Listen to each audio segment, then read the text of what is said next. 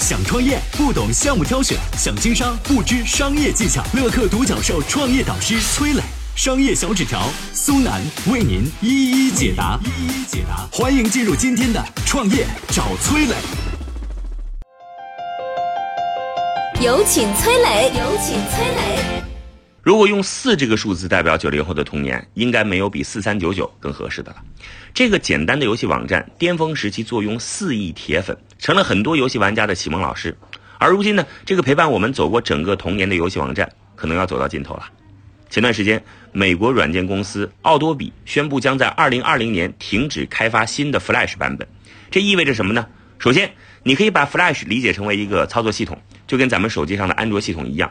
而四三九九游戏就是基于 Flash 这个系统开发的，一旦 Flash 停止更新，也就意味着四三九九的游戏也很难再有更新突破了。而这背后最担心的却是一名名叫李兴平的网管，他和四三九九有什么关系呢？故事得从一九七九年说起。这一年，李兴平出生在广东兴宁的一个农民家庭，他的前二十年用平庸二字来概括，一点都不过分。从上学起啊，李兴平的成绩就一直处于中下游。到了初二那年，干脆辍学回家务农了。没有任何人会相信，走在村里跟人打个招呼都会脸红的李兴平，后来能成为互联网大佬，身价超过十亿。而这一切的转机出现在一九九九年，这一年呢，国内吹起了一阵互联网的春风。李兴平所在的兴宁市网吧在一夜之间遍地开花。闲来无事，李兴平跟同学去过一次，就迷上了一款叫做《三国》的网络游戏。家里边没活的时候呢，李兴平就会拿着老妈给的一点零花钱，钻进网吧里玩一天。后来老妈听说这事儿，就再也没有给过他零花钱。然而呢，断了经济来源的李兴平却没有断了上网的念头。为了能够天天上网，李兴平干脆去城里找了一份网管的工作。不过做网管可不是打游戏。上班第一天，没有任何计算机技术，李兴平就傻眼了，死机、蓝屏、断网，问题是一个接着一个，琢磨半天也没修好。李兴平一边上网搜解决办法，一边试。最后啊，可算是连蒙带唬过关了。从此之后啊，李兴平一有时间就泡在各种论坛上琢磨电脑，只要发现一个有用的网站，就拿小本本记下来。就这样，两个月之后，李兴平对网络和各种电脑硬件已经了如指掌了。不仅能够赚点零花钱，还掌握了一套信息搜索的办法。因为那个时候连百度都还没有成立，想在网上找点资料，得事先把网站背下来，特别麻烦。网吧里也经常会有人因为记错网址而误以为是网断了，大喊李清平怎么回事？又断网了！李清平立马拿着小本本，挨个给顾客找网址，被使唤的跟拉磨的老驴一样团团转。这也让李清平发现了一个重大的商机。他想啊，能不能建一个网站，把平常用的网址都汇总在一起，再按用途分类，让大家找千家不如跑一家。想明白之后，李兴平开始研究网站技术。不久，一个叫做“好一二三”的网站导航横空出世，一发布马上火了，广大网民奔走相告。注意啊，李兴平搞这个网站全靠自己一个人。而这个网站有多少人用呢？巅峰时的浏览量相当于新浪、网易的总和，而当时这两家一共有三千个员工，加起来才能跟李兴平一个人打个平手。二零零四年，百度以五千万的价格买下了好一二三，而这个网站后来至少帮百度赚了四个亿。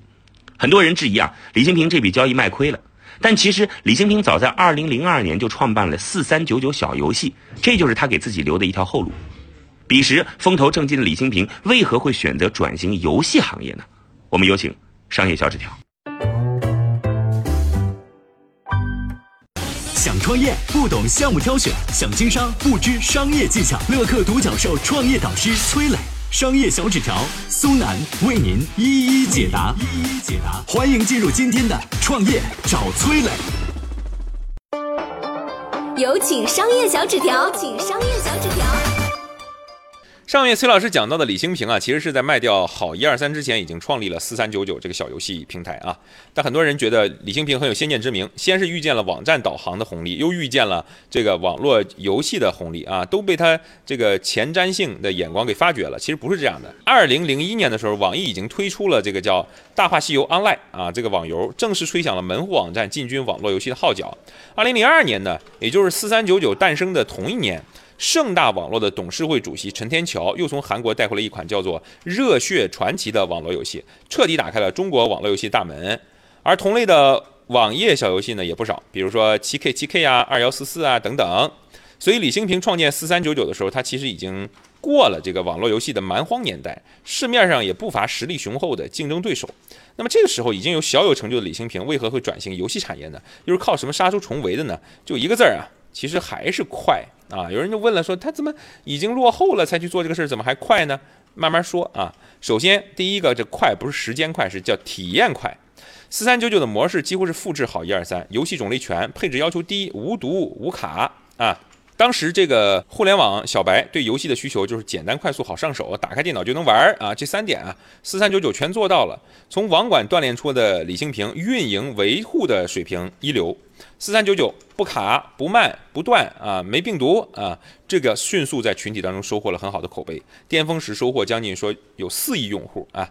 还有人指出说，这频频被黑的小游戏网站当中，四三九九从来没有崩溃过。还有人说，某种程度上，李兴平跟乔布斯一样伟大，他们都是让原本复杂的操作变得更加简单了哈。那这评价个人感觉有点过了哈。但最重要的是什么呢？这超的快，嗨，这个必须得说啊。相信玩过四三九九平台上小游戏的朋友都应该有一个疑惑，就是为什么所有游戏不是韩文就是英文啊？啊，这是因为网站上所有小游戏其实都是抄来的。怎么讲呢？啊，就是直接给别人的游戏改个名字，换个皮肤。哎，这时候李兴平及时组建了一支叫“八游戏”的专业破解小组。专业到什么程度呢？互联网上任意一个角落，只要发布了一款小游戏，第二天四三九九网站上就有了啊！你可能会问，正版游戏不会维权吗？他们当然也想维权，只不过当时开发小游戏的啊，不是个人就是国外的小工作室，这个其实维权上既缺乏精力又缺少经验啊，只能任由四三九九在当时那个过去的年代里哈肆意发展。然而常在河边走，哪能不湿鞋呀？二零一七年七月份，暴雪联合网易。把这四三九九告上法庭，原因是四三九九侵犯了网易的《梦幻西游》手游以及暴雪《守望先锋》的著作权。这一回啊，在巨头强势维权之下，四三九九被合计罚下罚款一千八百九十七万元。在此之前，先后又爆出了什么股权丑闻呐、恶意裁员这些丑闻，很多媒体唱衰四三九九，这个网站怕是要凉了。然而，不管四三九九之后的路怎么样，对于创业者来说，初中毕业的李兴平从平凡的网管逆袭成为互联网大佬，也确实值得称道。但另一方面，又着实对四三九九这类公司钦佩不起来。赚钱是赚钱，但凭借抄袭和盗版赚钱，并且直到如今仍然不思悔改，确实没什么价值观和底线呐。